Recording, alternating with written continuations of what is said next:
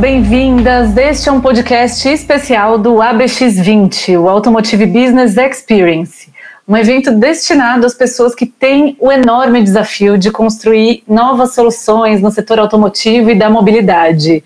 Eu sou a Giovana Riato, editora da Automotive Business e curadora de conteúdo do ABX, e hoje a gente vai conversar aqui sobre transformação digital.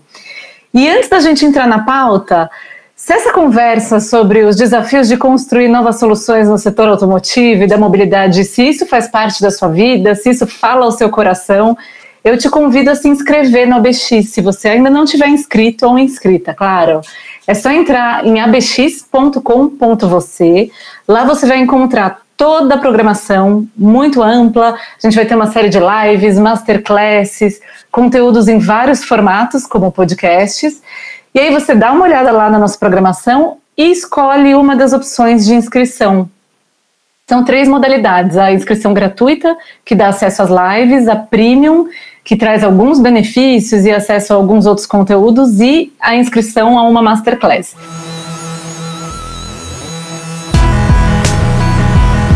Como parte do ABX20, este podcast conta com o apoio de ArcelorMittal, Autoavaliar, BASF, Belgo, Dur, Gerdau, Itaú, Iveco, Logigol, Mercedes-Benz, Scania, Schaeffler, Sintel e Volkswagen.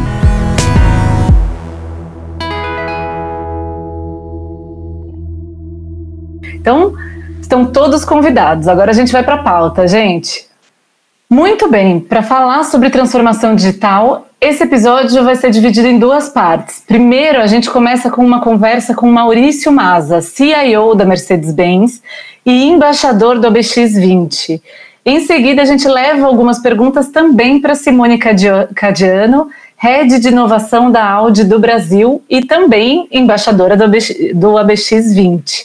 Maurício, bem-vindo, prazer te receber. Oi, Giovana, é um prazer estar aqui. É um oi também para todos que estão ouvindo a gente. É um prazer poder bater esse papo e também ser embaixador de um evento da qualidade do, do ABX, que ano após ano só melhora e inovando mais uma vez esse formato digital é, que a gente vai se adaptando, é, cada vez mais se acostumando, mas mantendo uma qualidade, um valor é incrível para todos os participantes. Então, estendo também o convite para que todo mundo se inscreva e participe, porque vale muito a pena. Ah, Masa, super obrigada. É um prazer ter você com a gente. E bom, para começar assim nosso papo, eu já vou assim direto ao ponto. É, a transformação digital é um dos temas que ganhou muita visibilidade agora com a pandemia, né? Muita visibilidade, muito impulso em alguns casos. Então, eu, come... eu gostaria de começar com uma análise sua de como separar o que é espuma, o que é mudança superficial e temporária, e, e o que é de fato transformação, mudança real. Essa é uma pergunta bem interessante, né, Giovana? A gente discute isso sempre, acho que todas as esferas isso tem, se, tem sido muito debatido. A gente tem uma diferença entre o que é o, o modo de emergência, né, em que as pessoas acabaram é, sofrendo o isolamento e acabaram sendo obrigadas a experimentar uma série de, de coisas digitais que já existiam, mas começaram a ganhar uma, uma velocidade, uma importância maior com o isolamento, e o que é efetivamente a mudança do hábito, né? E eu acredito que o, o, que a gente teve de grande mudança definitiva, que eu acho que a gente realmente nunca volta mais ao que era antes, é que a, a pandemia, além do, do, do lado digital, das interações digitais, ela também lançou um olhar sobre a preocupação que a gente tem que ter com o ser humano. Eu acho que é um pouco de, de quanto é, a humanidade, de certa maneira, ela ainda é frágil com certas coisas da natureza, mas como ela tem esse poder é de, de focar na, na, própria, nas próprias pessoas, na própria sociedade, se reinventar é, e trabalhar juntos para chegar numa solução para um problema tão, tão gritante como foi o como está sendo o Covid, né? Então a gente viu durante esse ano muitas empresas se mobilizarem, a iniciativa privada, as pessoas. É claro que a gente tem sempre opiniões divergentes. Eu, eu acredito que é isso que faz a sociedade também ser interessante, né, para a gente viver é, e, e, trocar ideias e, e pontos de vista. Mas a gente viu a iniciativa privada se mobilizando, não esperando apenas o governo se movimentar. É, na indústria automotiva em particular, as empresas colocaram à disposição da sociedade as suas manufaturas, um foco, no caso dos veículos comerciais, em ajudar os caminhoneiros que mantiveram o, o país funcionando, os motoristas de ônibus, entregadores com vans. Então, acho que a, a, a iniciativa privada, de maneira geral, ela jogou um foco nessas necessidades do ser humano que a gente não tinha antes. Eu acho que isso é uma coisa que fica. A gente costumava olhar muito para o produto, a gente costumava olhar muito, inclusive, para os colaboradores das empresas é, de uma maneira é, muito focada na, na, na contribuição, na eficiência, e a gente foi obrigado, como sociedade, a enxergar o valor das pessoas e a humanidade. Eu acho que essa preocupação com o ser humano fica apesar da gente ter muita coisa que provavelmente é, depois do, de passados esses efeitos de isolamento, eles voltam, claro, ao normal da, da convivência, ou se cria um novo normal em que a convivência física ela tem que continuar acontecendo do mundo físico ele não vai deixar de existir, mas a gente tem esse olhar humano que eu acho que muda em definitivo como as relações acontecem entre as pessoas e entre as empresas e as pessoas. Mas aí falando sobre a relação entre empresas e pessoas, eu gostaria aí de trazer um pouco da transformação digital é, nesse processo, né? Acho que isso é, um, é uma coisa que toda empre, empresa sentiu, né? Com exceção talvez aquelas tem, são mais focadas no atendimento ao público, mas quando a gente pensa em escritório, é, a, o trabalho remoto tomou conta e continua como a regra para a maioria das pessoas, né, que tem essa possibilidade. Então, eu gostaria de, ouvir de você um pouco de como, qual a importância disso, né, e o papel do, do trabalho remoto ou presencial num processo de transformação digital, e o que é importante ter em mente quando a gente coloca as pessoas para trabalhar fisicamente distantes, né? Como manter esses times capazes de inovar, de olhar para frente e conduzir essa transformação?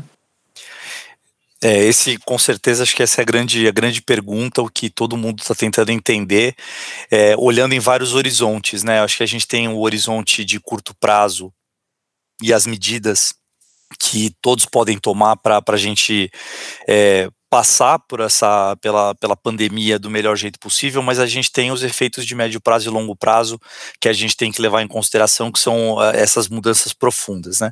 É engraçado porque se a gente parar para pensar no nosso cliente, que é o transportador, né, o motorista de, de caminhão, motorista de ônibus, eles são pessoas que sempre trabalharam remoto, né? Sempre trabalharam é, em deslocamento, trabalharam fora de, de uma base, né?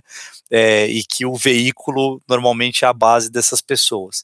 E agora acho que as pessoas do escritório estão experimentando um pouco do que, que é esse, esse conceito também, que é legal porque dá um, um pouco mais de empatia com relação ao nosso próprio cliente, que eu acho muito interessante a gente sempre ter.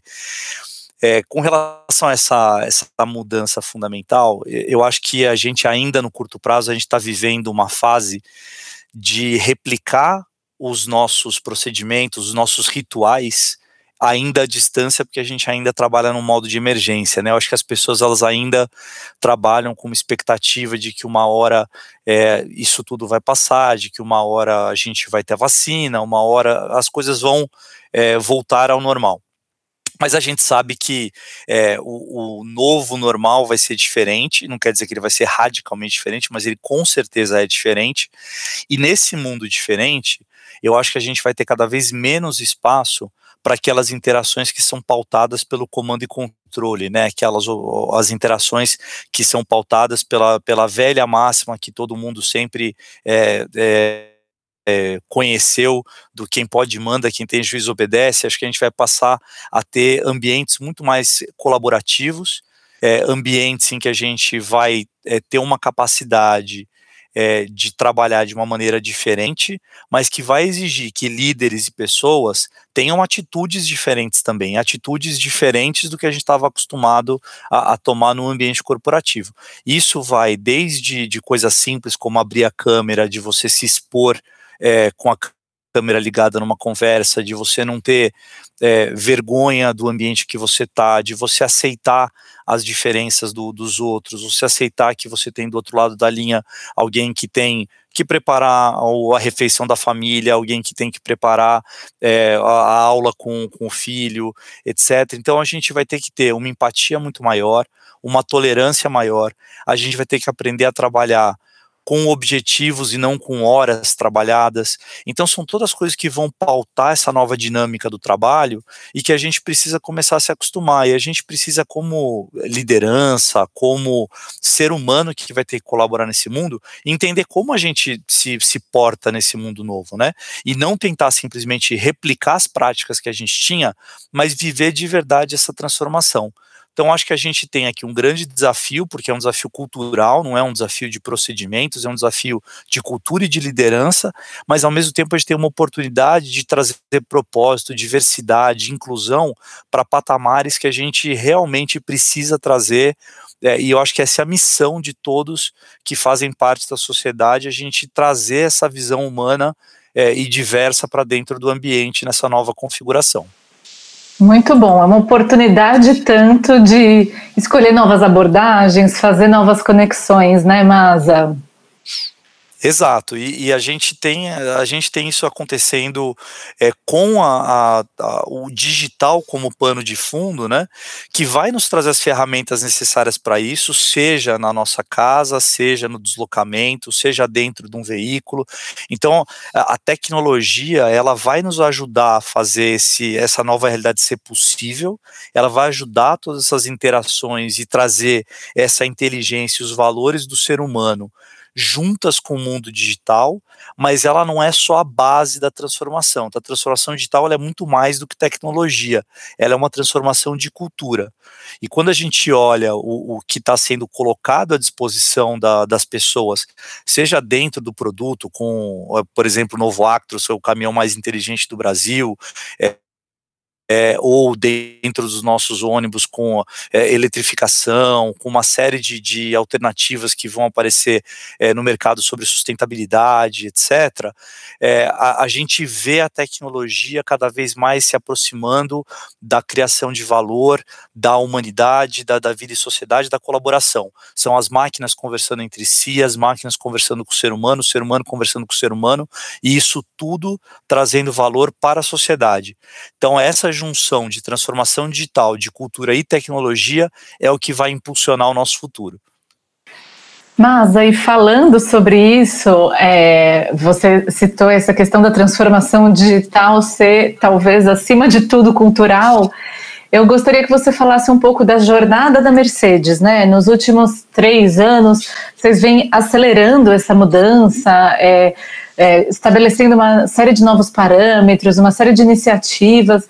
Então, em que momento vocês estavam e o que aconteceu depois da, da pandemia? Isso ganhou força? Vocês pararam projetos? Começaram novos? O que o que está acontecendo e qual é a, a estratégia assim de médio prazo nessa frente?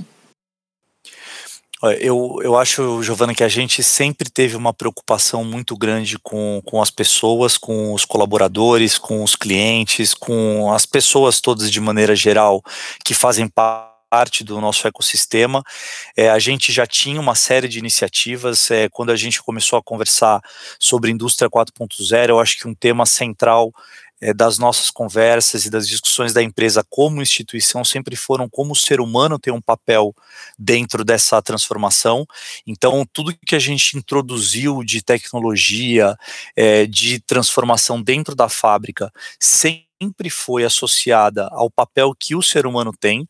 Então, a gente não substituiu o trabalho do ser humano, a gente transformou o trabalho do ser humano, a gente viu como a tecnologia podia apoiar a tomada de decisão das pessoas, como a gente podia construir flexibilidade em volta do trabalho das pessoas e, e fazer com que esse trabalho fosse cada vez mais focado no que o ser humano tem de melhor, que é a cognição, a criatividade, é, e, e realmente essas características que são nossas e como isso podia ser usado para a gente atender melhor os nossos clientes e o, o a sociedade de maneira geral. Então, é, eu acho que a gente conseguir colocar a, a tecnologia da indústria 4.0 na nossa fábrica nos ajudou a sermos mais flexíveis para atender melhor o mercado.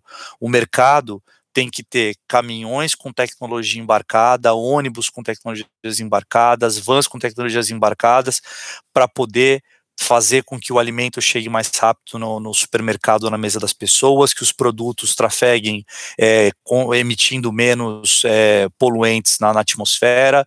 É, então a gente tem que, que ter tudo isso combinado mas sempre com essa mistura. E a gente já vinha nesse caminho. O que aconteceu, no meu ponto de vista, com a pandemia, é que muitas dessas iniciativas elas foram aceleradas ou ganharam um viés justamente mais próximo de cada uma das pessoas. Mas eu acredito muito que a gente transformou muitas iniciativas que a gente estava fazendo e não que a gente congelou, cancelou. Eu acho que a Mercedes ela tem uma, uma característica é, muito importante de acreditar no país, é, acreditar na as pessoas, acreditar nessa sociedade que a gente tem, é, e a gente continua firme com uma trajetória de crescimento, de investimentos, de trabalhar próximo dos nossos clientes, de escutar as estradas, e aí a gente consegue manter uma linha que a gente vinha seguindo com a transformação, mas sempre fazendo esse balanço com o ser humano. Eu acho que isso é super importante para a gente colocar aqui na, na, nessa pontuação, que a gente não tem uma guinada dramática, né? A gente tem uma, uma aceleração de algumas coisas, umas, algumas decisões de trade-offs, de trocas entre investimentos é, ou é, decisões que a gente tem que fazer, mas sempre sobre os mesmos valores, porque é uma empresa sólida, que tem valores sólidos e que sabe onde quer chegar e o papel que tem dentro da sociedade. Muito bom, Maza. Bom, para a gente encerrar então essa primeira etapa aqui do nosso podcast, uma pergunta final para você, jogo rápido. É, eu gostaria de um breve ensaio assim de futurologia da sua visão de futuro desse horizonte de transformação digital no setor automotivo. É, qual você acha que vai ser a indústria que a gente vai ter daqui 5, 10 anos? Eu acho que isso é uma coisa que vai acontecer com todas as indústrias, Giovana. Eu acho que daqui a 5, 10 anos, é, até esse próprio conceito de indústria vai ser um conceito que a gente vai provavelmente ter que reescrever, né, porque a gente estava muito acostumado a falar das cadeias de suprimento, e a grande verdade é que a gente vai cada vez mais viver em redes. Né? É, então a gente sabe que os nossos clientes, é, o, o, na verdade, as pessoas de maneira geral, elas sempre esperam é, a hiperdisponibilidade, a hipercustomização, é, a servitização. Eu quero, é, na verdade, pagar pelo que eu consumo, não pela posse da, da, do, dos produtos, né? Isso é uma tendência, eu acho que é uma tendência que se confirma mesmo com uma, é, um advento tão tão incrível quanto o da, da pandemia, é, e eu acho que esse mundo, ele vai ser um mundo em que você vai ter que ter fluidez, você vai ter que ser flexível para aprender a navegar em cenários muito diferentes, e, e as empresas que conseguirem criar em volta de si mesmos ecossistemas que se completam e que focam na criação de valor, para o cliente final, para essa sociedade, para essas pessoas que precisam se mover, precisam que as coisas se movam ao redor delas, precisam ter entretenimento, precisam ter saúde, precisam ter educação, precisam ter segurança, é, esses ecossistemas é que vão é, conseguir ter sucesso e criar um novo futuro. Então, eu acredito muito que o futuro vai ser composto por bloquinhos em que você tem não uma empresa que tem uma solução é, que atende todas as necessidades, mas que ela é composta por vários bloquinhos que se juntam e que você vai ter sucesso nesse, nesse universo se você conseguir ter as suas fronteiras flexíveis, se você conseguir se adaptar, se você conseguir entender se o que o mercado precisa é de serviços financeiros, se ele precisa de serviços físicos, se ele precisa de serviços intelectuais e como que você vai, vai se portar nesse novo mundo. E quando a gente traduz isso para o mundo automotivo, a gente está falando, sem dúvida nenhuma, da mobilidade, da mobilidade de pessoas e da mobilidade é, dos, dos produtos e serviços ao redor dessas pessoas, em todos os aspectos que a gente imaginar. Então, os papéis de cada um vão ser cada vez mais interligados e a gente vai ter cada vez mais cooperações ou competições entre esses diferentes agentes é, do ecossistema, como as montadoras, as concessionárias, é, os transportadores, os varejistas, os embarcadores. É, eu acho que a gente vai ver uma mistura cada vez maior do que cada um oferece e cada vez mais as coisas vão ficar menos claras de quem desempenha qual papel. E a gente vai ter que aprender a conviver nesse mundo que todo mundo fala que é o mundo VUCA, né? É, mas em que as coisas elas têm que acontecer com uma fluidez muito maior do que elas acontecem hoje para atender essas pessoas no que cada um precisa. É o jogo da individualização e não o jogo do volume. E aí você só consegue jogar se você conseguir compor soluções e você aprender e entender que você não ganha esse jogo sozinho, você precisa estar tá muito bem acompanhado. Maravilha, Masa, recado dado. Muito obrigada pelo seu tempo, pela sua entrevista aqui com a gente. Eu que agradeço a oportunidade, Giovana. Um grande abraço para todos os ouvintes. Foi um prazer estar aqui com vocês e não esqueçam de se inscrever no ABX. Então, muito bem, pessoal. A gente ouviu aí o Maurício Maza, CIO da Mercedes-Benz, e agora a gente vai levar essa discussão. A gente, na verdade, está trazendo essa discussão para Simone Cadiano. Ela é head de inovação da Audi do Brasil. Simone, bem-vinda, muito bom receber você aqui. Giovana, que delícia esse convite. É sempre muito prazeroso para mim estar com vocês, acompanhar o trabalho que vocês fazem. Muito bom, é sempre um prazer a gente estar juntas aí trocando e descobrindo um pouco do trabalho, um pouco mais do trabalho que você vem desenvolvendo na Audi. Então, indo já para a primeira pergunta, né, caminhando com a nossa conversa, eu gostaria é, da sua análise sobre o momento que a gente está da transformação digital, né? Esse é um tema que ganhou uma enorme visibilidade, um grande impulso com a pandemia, né? Ganhou um certo palco aí, todo mundo falando a respeito. E agora eu acho que talvez, passados esses meses de pandemia, talvez a gente já consiga ter uma análise do que veio de fato para ficar e do que é coisa passageira.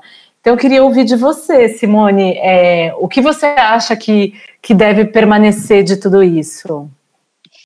É bem difícil a gente, é, nesse momento, é, dizer com certeza absoluta o que vai ficar e o que vai passar. Então, assim, eu acho que é, os hábitos e os valores, é, com certeza, mudaram, né? E o que vai ficar eu acho que eu, é um, um equilíbrio entre é, tudo físico ou tudo digital. O home office, por exemplo, é uma coisa que veio para ficar, eu tenho certeza disso.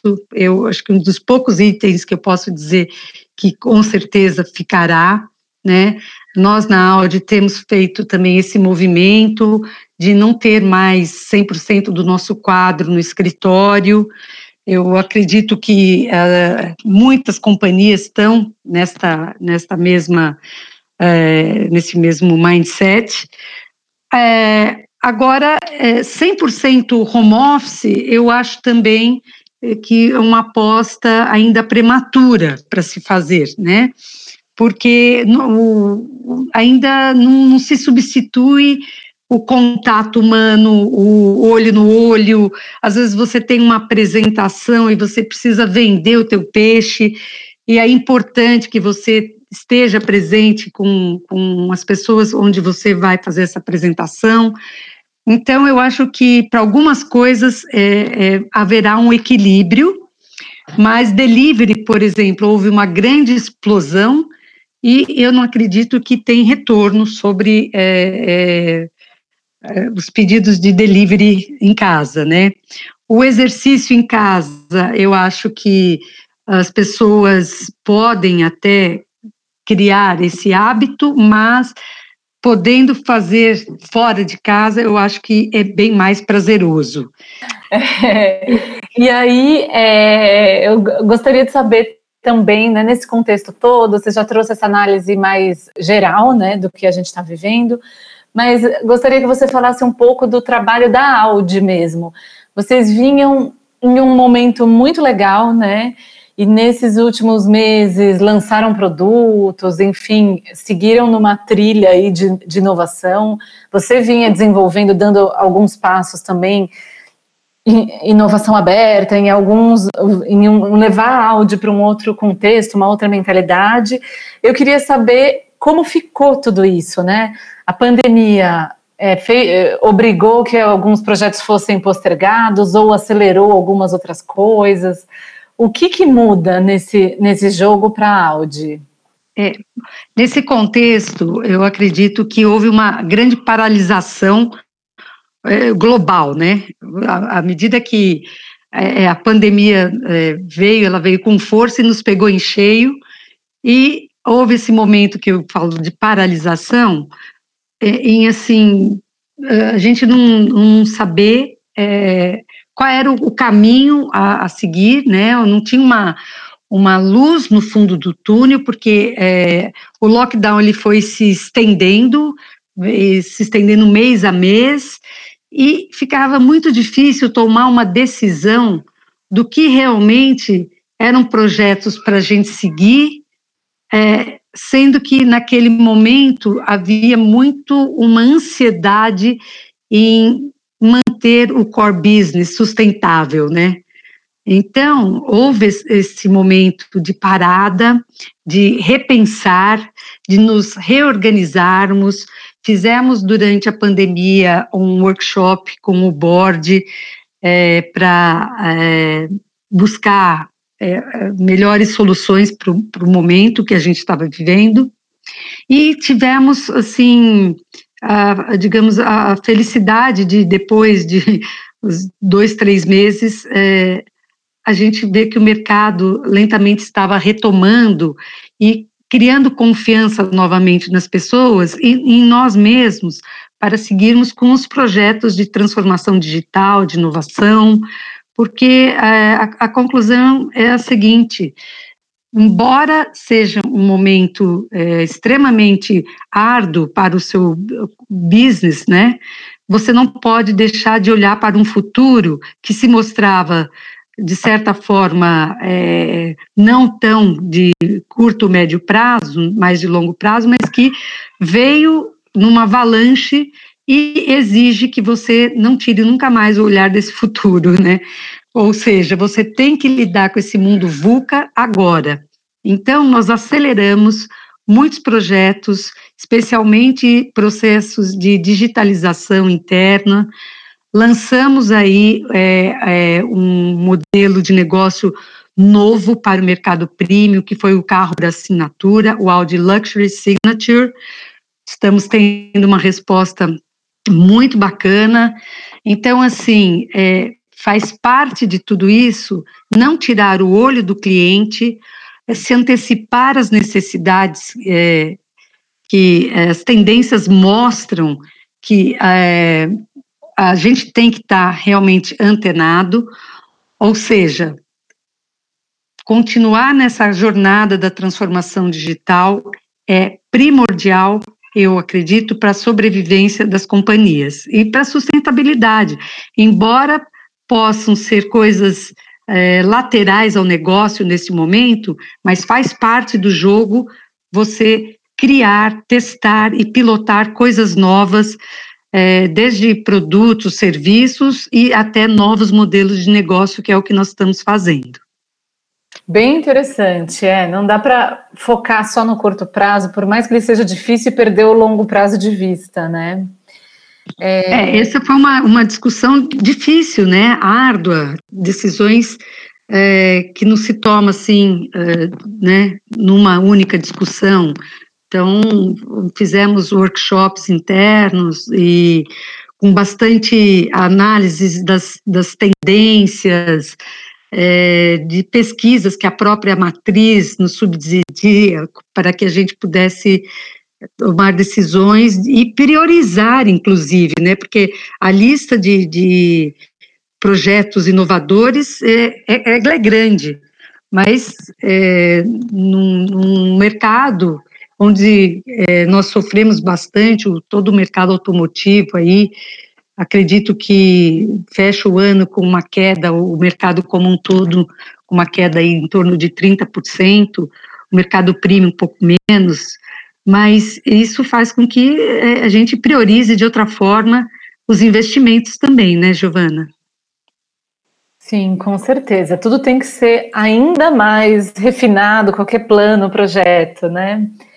E, Simone, até ampliando um pouco essa discussão, a gente vem falando no setor automotivo e no, no mundo dos negócios como um todo que, de transformação digital de forma muito intensa já há uns bons anos, né? É uma expressão assim que já virou clichê, que está na boca de todo mundo. E eu gostaria que você comentasse um pouco qual é a sua leitura do que hoje já é primordial. Já é uma, é, já são coisas que têm que fazer parte de qualquer negócio no setor automotivo e o que ainda é trabalhar em diferenciais nesse universo da transformação digital. Bom, eu queria falar um pouquinho da, do que eu enxergo como a mobilidade do futuro, né, que está linkada a essa questão da transformação digital. Eu acho que o setor automotivo como um todo, ele vem sofrendo uma quebra de paradigmas, tanto social, tecnológico, econômico, e isso pede é, também uma visão em relação à preocupação que as pessoas têm hoje, que é a preocupação com o meio ambiente, é, eu acho também o crescimento populacional, a urbanização, todas essas questões, elas nos levam a, a, a, a repensar a mobilidade. E por isso, é aí que entra a transformação digital, né? Ah, e na questão da transformação da mobilidade, para nós, que, que, que impacta é, totalmente o setor, ela também ela é impulsionada, Giovana, por três grandes é, questões, na minha visão, que é a eletrificação, com a chegada dos carros elétricos, também os carros conectados e autônomos, é uma outra tendência que impulsiona a transformação da mobilidade, e a mobilidade como serviço, né, ou mobility as a service, que a gente fala. Então, é, eu acho que todas as montadoras, de alguma forma, já estão de olho nessas tendências, e isso afeta um ecossistema que hoje existe, mas que, paralelamente a ele, ele vem é, criando um outro ecossistema que avalia-se aí que vai ter em torno de um trilhão de dólares de valor global até 2030. Ou seja, são dois ecossistemas neste momento convivendo, o ecossistema normal dos motores a combustão, onde os pequenos players tinha uma barreira muito grande de entrada pelo alto custo de desenvolvimento de motores, é, ninguém se arriscaria a fazer uma pequena indústriazinha ou uma coisa de nicho com, é, né, com um diferencial, porque eles precisavam comprar motores. Hoje em dia, com motor elétrico, as tecnologias estão convergindo cada vez mais para que é, esses é, componentes do, do, do, motor elétrico, que é uma coisa muito simplificada é, quando você compara com o motor a combustão, e também o, a diminuição do custo das baterias fazem com que existam novos players que atendem pequenos nichos, né? E que é, isso mexe com toda uma indústria onde existem novos players, né? Que faz com que a, a indústria tradicional se mova para, eh, na minha visão, ela precisa desaprender, ela precisa aprender coisas novas para poder se transformar, porque senão ela não vai acompanhar esse ecossistema que se forma aí. Simone, muito interessante, porque olha, a gente conversou separadamente com você e com o Masa, e vocês apontam para a mesma direção, né? Esse universo em que as empresas precisam ser mais flexíveis, mais colaborativas e, e se conseguirem se adequar dentro de um ecossistema que está em transformação.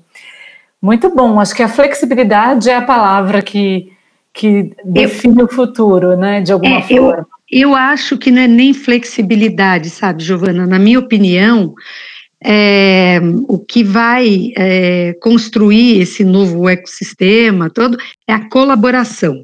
A colaboração é a palavra-chave para que a gente tenha uma combinação de capacidades multissetoriais, porque com certeza a indústria automotiva sofrendo essa disrupção não é ela sozinha que vai passar por isso, tem muitas indústrias colaterais que, que fazem parte do ecossistema e que precisam também é, se readequar ou se reinventar, porque é, os players de hoje não são os players que estão estarão é, se beneficiando da indústria da mobilidade daqui a um tempo.